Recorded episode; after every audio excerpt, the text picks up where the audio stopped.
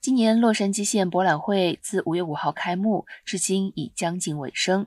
博览会将在今天国商日闭幕。